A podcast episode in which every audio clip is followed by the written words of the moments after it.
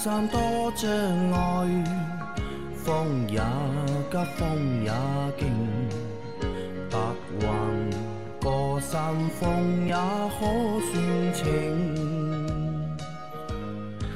莫说水中多变幻，养车修车乐趣多，开车用车没烦恼。大家好，欢迎收听老秦汽修杂谈，我是老秦。大家好，我是老秦的小红杨磊。大家好，我是阿 Q。好，那今天是我们老秦汽修杂谈第五百期的节目。那想想就是蛮有成就感的。我们 Auto B B B 第二个就是满五百期的专辑诞生了啊。那这个节目我们从二零一九年的十月份开始到现在，对吧？非常厉害，对吧？而且创了好几个记录啊，就是第一个记录是这是一个最短的时间做到五百期的专辑，可能在整一个就是全网那么多汽车节目里面，这是一个速度最快的一个节目。而且呢，这五百期节目里面，对吧？其实其实已经超过五百期，早就超过五百期了我们正常的一个标题，这是只是我们没有把这个新米团的节目对的啊算算在算在里面里面。那而且这五百期节目呢，都是实打实的节目，对吧？不是那种就是五分钟 没有划过水啊，对的，不是五分钟一期的节目，对吧？那这个其实你看总的一个节目的时长啊，也是非常的厉害的。我不知道算不算全网最多，那可能和一些老的专辑去比的话，不一定比得过。但是正常情况下，我觉得就是肯定是名列前茅了，已经，对吧？这是第二个记录。那第三个记录是什么呢？是我我也看了一下，我最近就一直在网上看有哪些节目，就是在给大家回答问题，就各种各样问题，你可以是买车的问题，你也可以是就是修车或者用车的问题。我看了一下，我大大大约罗列一下，看了一下之后，我们这个专辑就老秦汽油杂谈是目前可能全网啊近十年来，呃，再早的我查不到，近十年来回答听众问题最多的一个专辑。你平均我们一期节目如果是回答十个问题的话，那五百期节目就是累计超过五千个。但其实这个不止，因为我们节目初期一集可能要回答二十多个问题，大概直到了就七八十集之后，我们才把就是节目固定成一集节目回答十个问题。那可能就是我算了一下，我因为我自己有记录嘛，就大概我们现在累计实际回答的问题啊，应该已经超过八千个了，已经超过了就是八千个问题。那这个也是全网那么多节目里面给听众回答、给用户回答问题最多的一个专辑。那还有一个记录是什么？知道吧？是什么？还有一个记录和阿 Q 有关的，对吧？因为虽然老司机三人行也做了五百多期啊，就是出播率啊，对是最高的。啊，对对，阿 Q 现在是 那么多我们专辑节目里面，对吧？这个节目对吧，做到五百期了，对吧？也创了就是阿 Q 在我们 Auto B B B 对吧？这个节目出席率对吧最高的一个专辑。那其实还蛮开心的，就是能够我们做这样的一个节目，因为我在最早做这个节目的就是过程当中，我担心一个问题嘛，我只是担心，我倒不担心老秦啊，因为老秦反正就是万宝全书，对吧？你问他什么，他都知道，就随便大家问修车的也好，用车的也好，老秦都能回答。我只是担心呢，哎有没有那么多问题，对吧？可以让我们这个节目就是一直走下去，特别是在节目刚刚推出的那个过程当中啊，就是每个星期收很多很多问题，对吧？一个星期五六十条，多的话能够收到七八十条，对吧？我就想，哎，大家可能开始的话就蛮有热心的嘛，觉得这个节目蛮好玩的，哎，大家就提问题，不管是自己真的遇到的问题，还是看到的问题，或者是想出来的问题，哎，都会提给我们，让我们在节目里面有问题可以回答大家。后来呢，我再看看，哎，这个专辑它的一个浏览数啊，也不是太高，是吧？就两千多，哎，那我想听节目的就这些用户，哎，不可能每个用户天天都有问题，呃我很担心啊，就想哎，不要这个节目哎现在做的跟得蛮勤的，到后面没有问题了怎么办？但是直到现在就是到五百期了，就我们每个星期至少能够收到个就是四五十个问题，够我们做五期节目。啊，这个也是我很开心的，因为之前我怕这个节目就是坚持不长，对吧？但是呢，现在呢，哎，这个节目坚持到现在，因为不停的在回答大家的问题，很开心。当时呢，还担心一个什么事情呢？还担心老秦，因为老秦本身就非常忙嘛，因为老秦要开店，要就是因为大家也知道对吧？老秦也和我一样，也都是下午上班的对吧？上午是不在店里面的，很多小伙伴都是上午对吧？到了老秦店里面，发现门是关着的，然后呢联系老秦联系不上，然后呢再联系我，其实也联系不上。我一般我都要睡到了就是一点。我才醒过来，一看哦，十一点的时候，有个小伙伴来问，哎，老秦的店怎么没有开门？那其实老秦非常忙嘛，也一个人在店里也非常的辛苦。那我当时也很担心老秦的这个热情啊，就是做这个节目的热情能够坚持多长时间？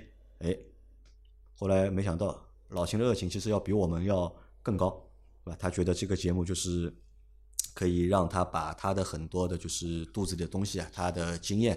通过这样的一个方式，通过这样的一个渠道来传播给大家，他觉得这是一件非常好的事情。老秦，问你一个问题啊，就是做到五百期啊，有成就感没有？嗯，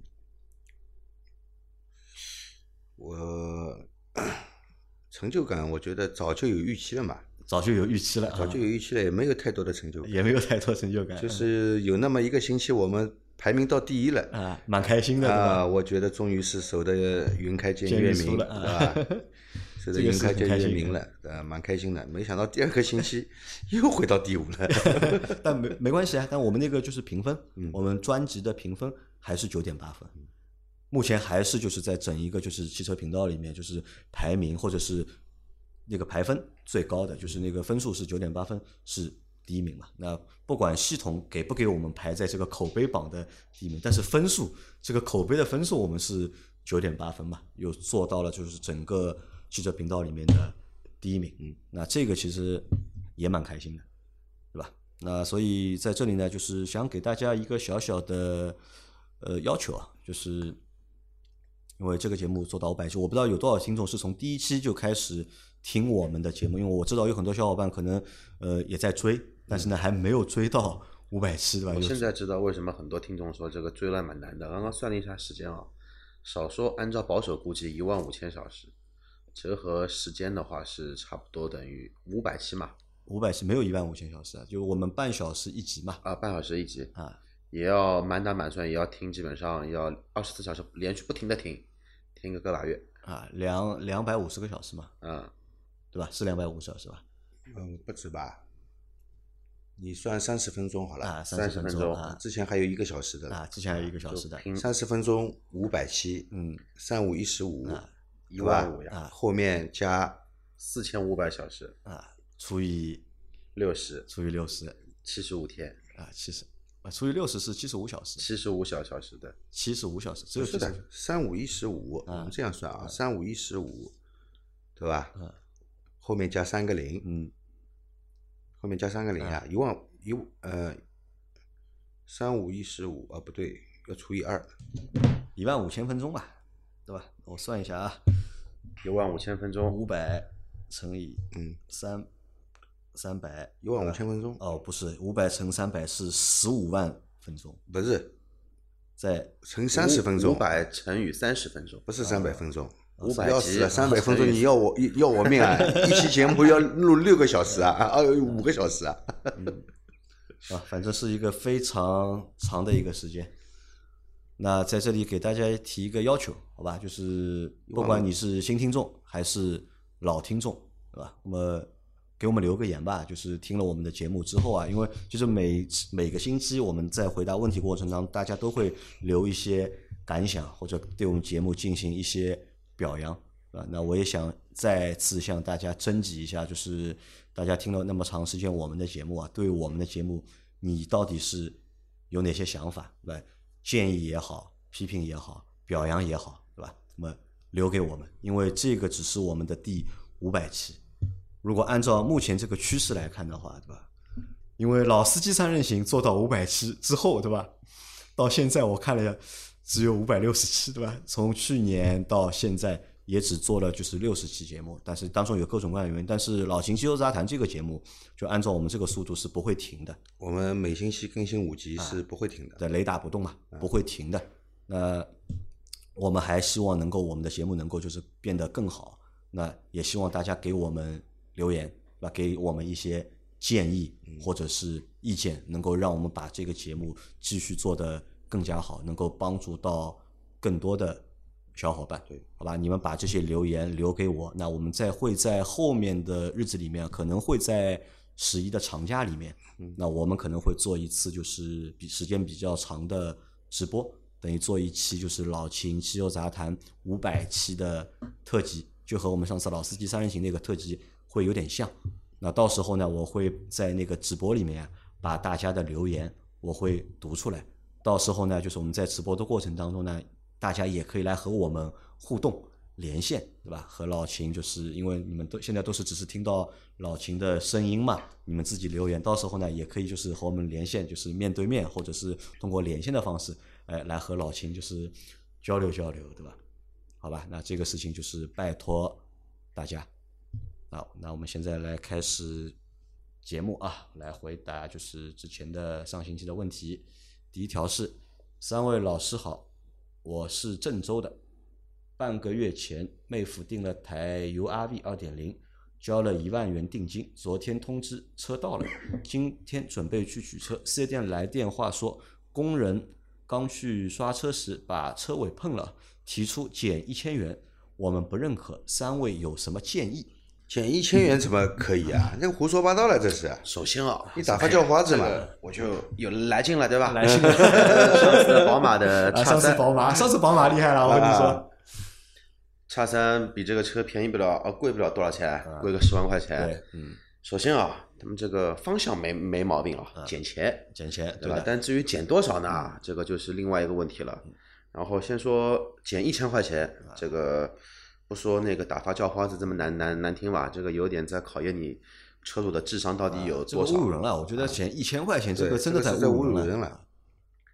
减那就谈价格呗，对吧？车我要的，要么你给我一台新车，嗯，并且对于对吧这中间的一个时之间差，你要么给我一个同级别的代步车。我相信啊，本田的代步车再怎么高级，也不会给你台 URV 给你来做代步的，对吧？你至于说你达不到这一个效果的。那没，那么你就补钱呗，对吧？补钱，然后补一个差价，这么多天的一个你的一个用车成本在里头，对吧？这个是你给你一台新新新车。那如果说一定要接受这一台车，那你先要确认这个车到底喷成什么样子的。如果说只只是说擦掉一块漆，或者说把尾灯给撞撞破了，没有结构性的损伤的，那那这个东西看你是不是认可。如果你认可的话，就谈价格。你之前买这个车有没有什么服务费啊、贷款手续费啊、强奸包啊？有吧？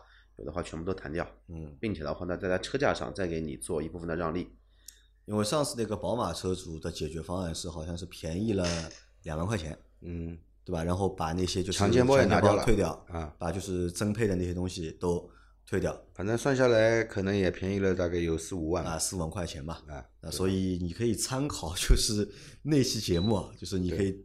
去找一下，因为我现在忘记是第几期了，就是你可以去参考一下那期节目的一个赔付的一个方式，因为你就可以告诉就是这店员工嘛，我不要嘛，对吧？我不要。很简单嘛，这辆车我不要了，是你们碰的，我买的是新车，对吧？你把车子碰坏了卖给我，我肯定不要的。如果一定要要，我要按照折损车的价，按照啊按照折损车的价钱打八折，对吧？车价至少打八折，我再跟你谈，对吧？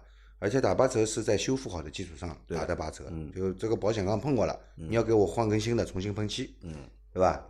那个基础上全部修好打八折，所以坚决不要，知道吧？坚决不要。那如果不能解决，就很简单，按照合同上面的。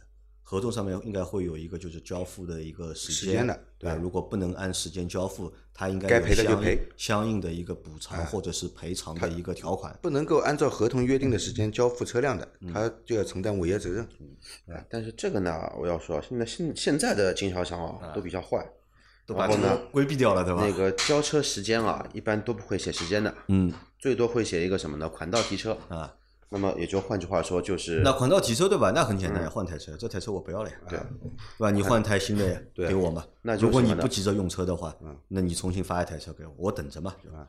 那你看他怎么处理这台车，是吧？所以就是不要妥协，那么能能够争取的，尽量去争取一点。但是，一千块钱这个事情，这肯定是是不靠谱的讲不过去的。然后的话呢，最好你现在所有的通话记录备好，最最好是有文字的一个信息告诉你车子给碰碰坏了，对吧？如果说没有图片信息啊、文字信息的啊，那就想办法把他电话都录音下来，最好呢把他引引导到什么呢？让他把这辆车车架号跟碰掉的一个照片都发给你看，这个呢稍微自己留点证据下来。嗯好的啊，来再下一条。老师好，同型号的自动挡转速比手动挡低，例如1.8思域，手动挡120公里每小时的转速约3200转，而自动挡只有两千两百转左右，可是手动却省油，这是为什么？另外，我的手动思域前两天换了大金的离合器三件套，踩着比原来轻了很多很多，可是原车也是大金的，这是为什么？啊，它里面有两个问题啊。那他觉得手动挡的转速啊，比自动挡的要高，嗯，但是呢，为什么手动挡油耗会比自动挡的低？它转速比不一样嘛，嗯，转速比不一样的话，你手动挡的转速就肯定就高了嘛，嗯，啊，自动挡的这个最高档位要比你的这个手动挡最高档位的那个转速比较高，它自然而然转速就低，嗯，对吧？那么如果你市区里面行驶的话呢，那自排档的车的确是油耗相对来说会高一点，会高一点。嗯啊，那没办法，对吧？但是你真的如果上高速，大家都是跑一百二十迈的时候，你这个转速要比它的转速高的话呢，不会省油的，不会省油。啊对，不会省油的。因为这个反正转速越高越耗油，对吧？其实还有一种讲法，就是说老陈刚说的那个是齿比的问题嘛。嗯那个自排的车跟手排的车齿比是完全不一样的。然后的话呢，因为自动变速箱的逻辑跟手排的车的逻辑是完全不一样的，所以它每个档位的衔接，它齿比的衔接也是完全不一样的。那换句话说的话呢，你一点八的思域手手排的车子，那你可以去试一下什么呢？试一下你两台车的一个提速。相对于小排量的自吸的车子，自动挡的提速肯定是比手排的提速来的要慢。从什么时候开始，自排的车的提速会比手排的车提速来的要快的？从大众 DSG 开始普及那一会儿，才有这么一个讲法。在早之前的车，所有的车厢，不管是哪个品牌的，只要是有手挡跟自动挡车的一个配置的，永远都是手排的车的提速会比自排的车提速要来得快一些。那也就证证明什么呢？证明自排的车呢，它在动力的能源消耗上面，会打滑，对它本身就是比手排车的能，它的动力的损耗来的要大一些。好的，那它还有一个问题是，它换了就是离合器三件套嘛，换的是大金的，对吧？踩着呢比原来的轻了很多，可是他原来的车也是大金的，他想问这是为什么？你新车的时候也轻了嗯，新车时候其实也轻的，啊。离合器这个东西只会越用越重，不会越用越轻的。越用越重。啊，你为什么要换呢？肯定肯定出问题了嘛，嗯对吧？出问题的前期表现就是离合器变重，嗯啊，到最后不是挂不进档了，就是打滑了，各种各样问题都来了，对吧？那么你换了一个新的离合器三件套上去，它踩起来肯定轻啊，肯定轻啊这个是正常的，正常的，离合器换好以后踩起来肯定轻了，因为你之前重的踩惯了，对吧？踩的时间长了嘛，因为它也不是马上坏掉对的也有个过程的，所以你现在用的是轻的，你会会觉得和之前那段时间开哎重的感觉不一样对的。啊，其实是因为是新的关系啊，这个是正常的啊。那再下一条，Q 君，呃，Mr 杨好啊，秦先生好，五百多期刷下来，关于火花塞、喷油嘴、点火线圈、节气门进气道的知识已经略知一二，有一事想请教，能否请秦师傅系统的解释一下他们之间的工作逻辑，比如火花塞和喷油嘴的物理位置、工作的时间顺序。总之，能否帮把这些点状知识系统的串联起来，让大伙看到点火系统的全景，以便更好的理解并付诸实际。啊，这个要把它连起来讲的。话，要讲一集。呃，你可以去听那个嘛，去听我们早期的西米会员专享节目。我们在早期的节目里面，就是又把这几块东西啊都拆开来，对吧？再揉起来，说了好多集的，大概有五六集。你可以花点时间去听一下，就是我们之前的那些就是西米会员的嗯专项节目。那在那个里面呢，你是可以找到答案的，好吧？那我大概简单的说一下啊，我们就从你说的顺序来说啊。点火，嗯点火，点火有什么呢？点火有火花塞，嗯点火线圈，嗯对吧？点火线圈负责把电压升上来，嗯，给到火火花塞啊，对，火花塞负责放电点火，啊，就这么简单，对吧？那么 喷油嘴负责什么呢？负责供油。供油，嗯那么现在喷油嘴有两种，一种是多点式的，是在进气气管的末端的，嗯，对吧？也就是是装在那个进气道这里的。那么还有一种呢，就是缸内直喷，嗯，它跟火花塞一样，是装在气缸内部的，嗯，对吧？来点来喷油的，对吧？就这两种。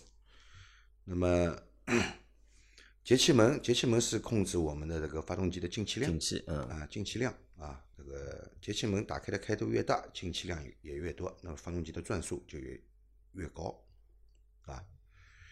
那么点火和喷油呢是这样，我们现在这个都是四冲程发动机。啊，四冲程发动机的这个四个冲程啊叫四个冲程，那么一个冲程曲轴旋转一百八十度，两个冲程曲轴就旋转三百六十度，正好转了一圈。那么四冲程，它整个一个 工作程序走下来，曲轴转两圈转两圈，啊。那么第一个冲程，进气门打开，活塞下行进行吸气，对吧？这个时候呢，喷油嘴要喷油，喷进喷出来的油跟吸入的混合空气混合变成可燃气体，这是第一个冲程。那第二个冲程压缩，活塞上行，把这些可燃气体进行压缩，压缩以后呢，活塞，呃，讲的简单一点，活塞到上止点，但是这个要看的啊，有的车不在上止点点火的。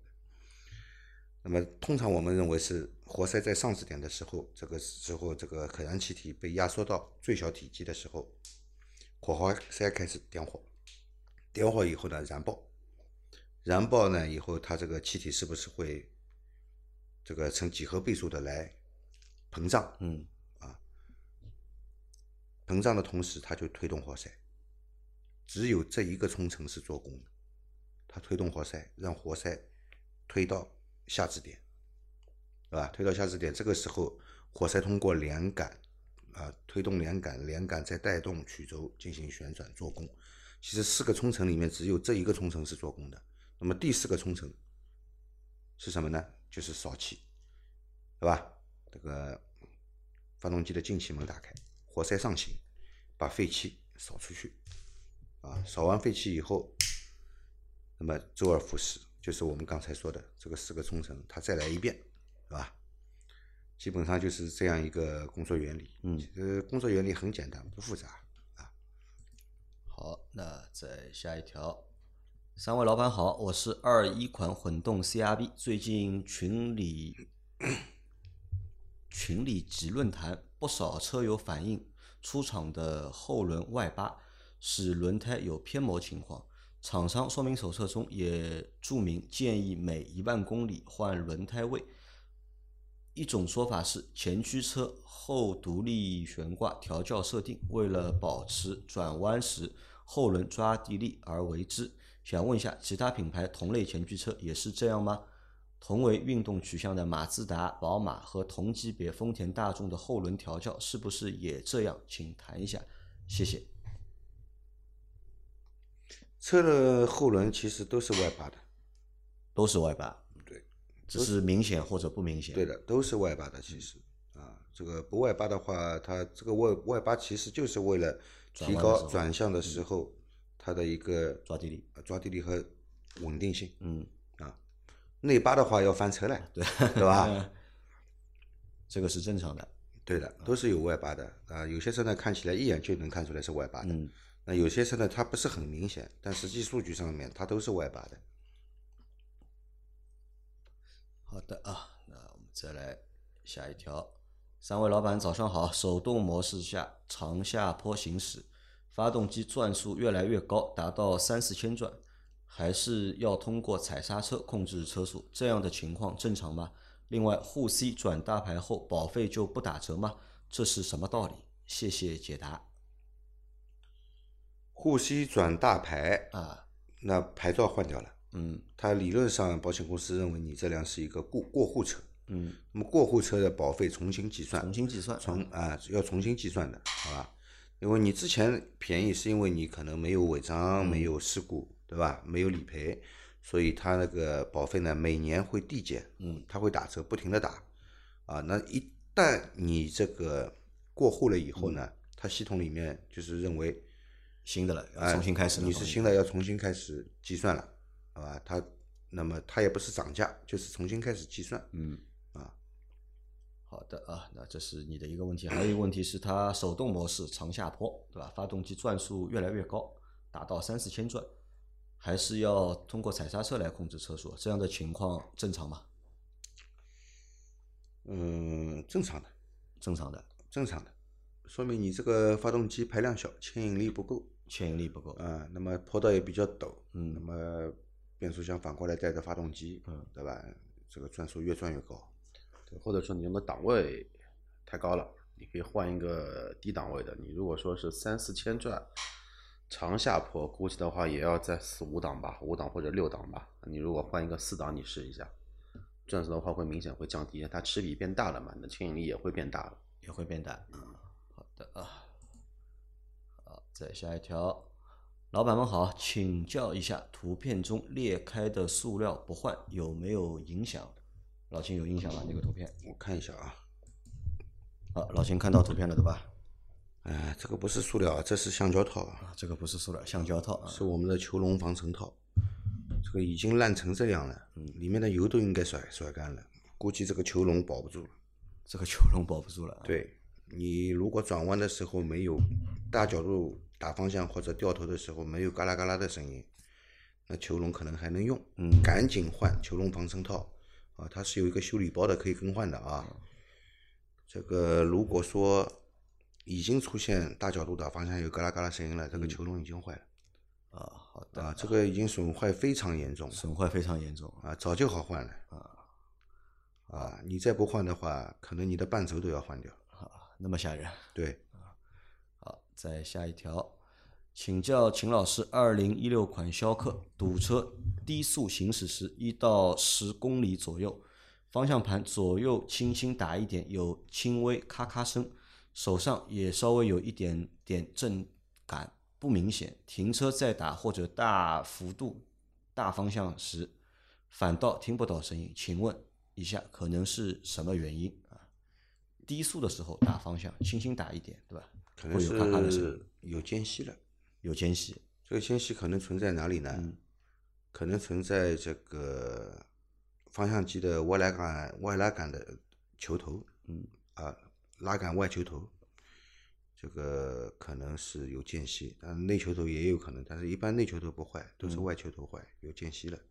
如果是这个问题呢，你换两个外球头就可以了。换两个外球头，啊，还有一种可能，嗯。方向机的那个固定方向机的这个方向机衬套，嗯，呃，松掉了。松掉了，松掉了以后也会出现类似于这样的感觉啊。但是从你这个一六年的车看起来呢，这个方向机衬套出现问题的可能性不大，就是外球头啊，方向机拉杆外球头出现的可能性会大一点。会大一点，对吧？对的。啊，好的，另外，你再检查一下下摆臂，你一上车的下摆臂好像也容易出问题，你检查一下下摆臂，啊，是不是有这种松旷的问题？松旷都是有间隙或者是松旷的问题。对的，嗯啊，检查下摆臂了嘛，就把主销球头也检查一下。啊，好，再下一条，三位老师好，一直听你们的节目，这是第二次提问，望解答。今天等红灯，绿灯亮了后，松离合、松刹车起步，就听到嘣的一声响。请教各路大神，这是怎么了？车是一三款手动挡世嘉，行驶了五万六千公里。松离合、松刹车起步，听到嘣的一声响。松离合、松刹车起步，听到嘣的一声应该是刹车盘的声音吧？如果是等红灯的时候拉着手刹，啊那可以考虑一下，看看手刹的那个弹簧是不是老化了。对，三一三年的车八年了，也有可能性那个弹簧它复不了位了，就等于说你敢呃你那个拉那个手刹的那个按钮，你把它按下去之后，看上去其实是手刹解除了，但实际的话它手刹还是在工作状态。但是你车的往前动的这个力呢，正好可以让它这个东西复位了啊对，让它给弹回去，那会有嘣的一下声音，就类似于很多的听众会问，车子停在地库、停在露天，停个半个月、停个一个月，开的时候会有嘣咚一下的这个声音，这个概念是一样的。还有的话，要不就是你的离合器，离合器的压盘也可能会有这种嘣的声音在里面。如果没有它没有拉手刹，只是离合器压盘出现这种声音的概率太低了。离合器压盘如果出到这种声音出来了呢，接下来你这个车可能开不成了。那如果没有拉手刹呢？只是踩着刹车，松掉刹车，踩的刹车，松掉刹车，如果是如果是刹车没复位，那这个问题就大了。对，如果是刹车没复位的话，那就等于说什么呢？你刹车踏板踩下去，你松开的时候，它那个活塞是复不了位的，你的刹车油是没有回流的，等于说你的整个的刹车系系统，从真空助力泵到刹车油到风泵都要检查一遍。都要检查啊。还有一个可能，还有个什么可能？查一下元宝梁的衬套。元宝梁的衬套嗯，哪里发出来的声音？元宝梁衬套。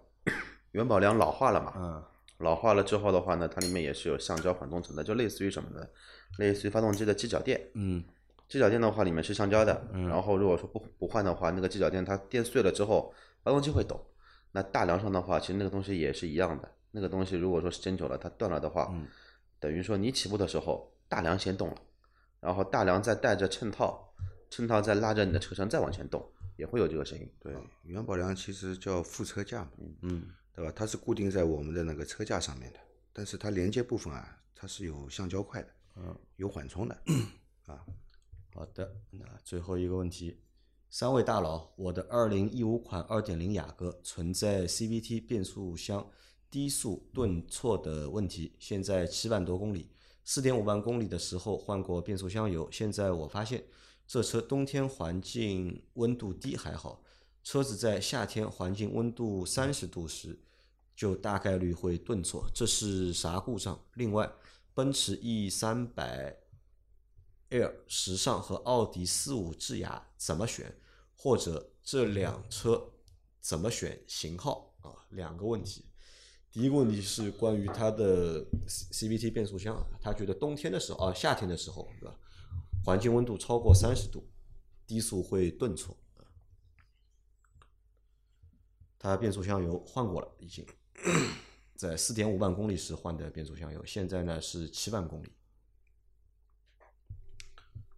你换的变速箱油是什么变速箱油？嗯，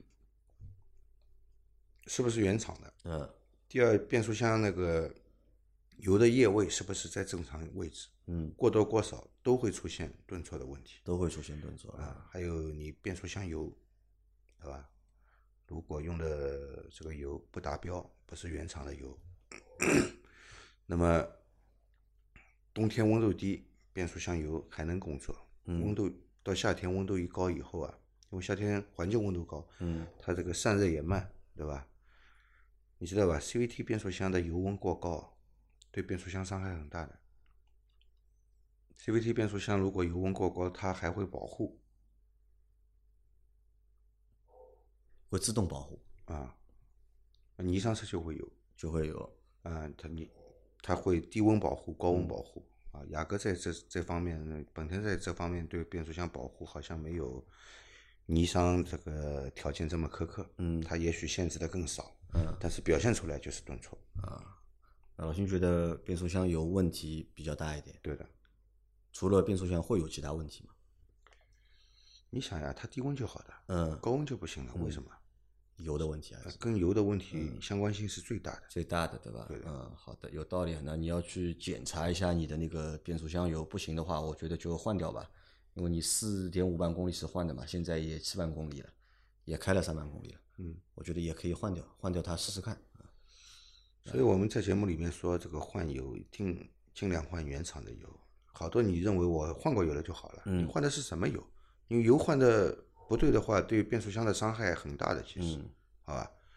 其实自动变速箱这个东西，不管它是哪种形式的自动变速箱啊，AT 的也好，CVT 的也好，双离合的也好，它不要坏，坏起来修起来都很贵的，对，好吧？好，还有一个问题要来问阿 Q 了啊，奔驰 E 三百 L 对吧？和奥迪四五智雅，但他没有说奥迪什么型号对吧 A 六？A 六啊，如果是选一的话呢，应该是对标 A 六啊。四五智雅怎么选？先说奔驰吧，啊这个还熟悉一点，对吧？这个奥迪相对奔驰没有这么熟悉啊。然后，如果说这两个车怎么选的话，就是问杨磊跟老秦一个问题，那个一个四十七万九千九时时尚版，一个四十八万八千九，差一万，差了一万一千块钱，差多少钱？对，差了一万一千块钱。多了什么？多了柏林之声音响，多了后排的电动遮阳帘，然后还多了跟 S 级一样的后排座椅的靠背调节，电动的。你们选你们选哪个？那就不要说了呀，这有什么好说的呢呃，？是奥迪多了这些奔驰功能奔驰奔驰多了肯定是奔驰多啊。那选奔驰啊，对，所以如果说买奔驰，差一万多块钱，对吧？如果说是选奔驰的话，差一万一，我觉得选时尚的必要没什么大的意义。时尚的话，像早期的时尚，像那个不是这一次中期换代 facelift 前的时尚的话呢，那个时尚跟豪华会差很多东西，电尾门啊，然后后排座椅调节、柏林之声，还会差了一个天窗，会差了很多的。现在的话就差一万一，然后的话，而且差了一个柏林，差了一个小柏林，差了一个座椅电动调节。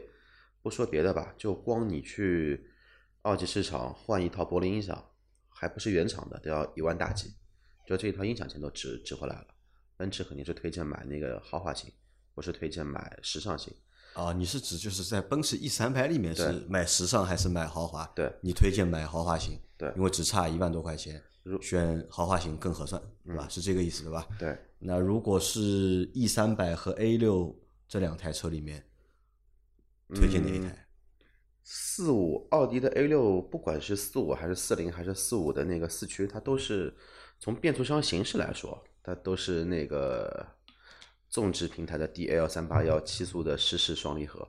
然后从车本体开下来的感觉来说，就平心而论啊，这一代的奥迪 A 六的那个整体的一个路噪和隔音性的一个感觉会比 E 三百要来的要略好一些。略好，略好一些。然后的话呢，对于那个减震器的舒适程度来说的话呢，E 三百还是一如既往的偏软，A 六的话呢会比 E 三百要稍微要更加偏运动一些。所以说这一代的 BBA 的三剑客，它的产品线都有一些大的一些区别，就是什么呢？五系没有这么运运动了，但它轴距最长，空间也是最大。A 六的话呢，没有以前这么商务了，看上去会更年轻、更运动化一些。E 的话呢，与减减减震器也没有上一代的 E 级车来的这么的紧实，比较松散一些。但是你让我选四五的奥迪和 E 三和 E 三百的话呢，如果考虑到价格价格原因啊，目前这两个车有一个很大的一个特点，就是奔驰全系没车，然后优惠的话呢，基本上也很少，大概优惠一优惠个一两万。GLC 的话呢大概就有些地方 GLC 是加价，E 的话呢，有些地方 GLC 是原原价需要加装潢，然后奥迪的话呢，一如既往的优惠幅度还是有一部分的，就你会选奥迪，因为差价最终的落地的差价应该要合下来要将近小十万块钱了。要小十万那么多啊，差呃，四五的奥迪现在二级市场有一批那个就是说新车，啊！你不要说二级市场，啊人家找不到这个二级市场的，人家只能会去四 S 店买啊这个车。我们去拿四 S 店说做 4S 店那也要差一个嗯大几万，大几万。大几万。那如果预算的话，如果要选便宜的话，你会选奥迪。对，如果你自己买呢，这两个车你会买哪台？买奔驰，买奔驰不会买奥迪。原因呢？买车本来就很感性的，啊，好，OK，就我一直说过，我如果说再买一台烧油的车子啊，十有八九还是会买奔驰那老秦会选哪一台？奔驰的 E 和奥迪的 A 六，让你选，你会选那看？个人嘛，看个人。看个人嘛。这个有人喜欢奔驰，有人喜欢奥迪，嗯，对吧？看个人了。好，那但但是我我这边如果选奥迪的话，选哪个型号的？对，四五的智雅就够了。选智五对，四五，因为奥迪的话相对来说选配比较多一些。嗯你买到奥迪的四驱，这一代的四驱也是电子四驱，也没什么多大的意义在里头。嗯，你就买一个四五的入门版，或者说买一个四零的高配的，其实就够了。嗯，动力上的话，四五会要好很多。但是这个两个车的话呢，有一个最根本的区别就在于你的后排是不是会考虑更多的商务啊、行政的一个需求在里头。因为相对来说，奥迪 A 六不管是四零、四五还是五五，这个后排，反正我这个块头坐进去的话呢，确实不舒服。有两点，一呢靠背确实比较直，二的话呢坐垫确实比较硬，它不是短，它是硬，短那也是一部分。相对来说的话呢，奔驰的后排的舒适度真的会比奥迪的 A 六要好很多，高很多。要要舒适度要好很多。好的啊，那你就根据自己的一个实际的情况或者需求去做选择。那我们今天的这期节目就到这里。大家有任何关于养车、用车、修车的问题，可以留言在我们节目最新一期的下方，我们会在下周的节目里面一一给大家解答。好吧，那我们明天再见。那最后祝大家中秋快乐，因为今天是九月二十一号，对吧？中秋节啊，祝大家中秋快乐。我们明天再见，拜拜拜拜。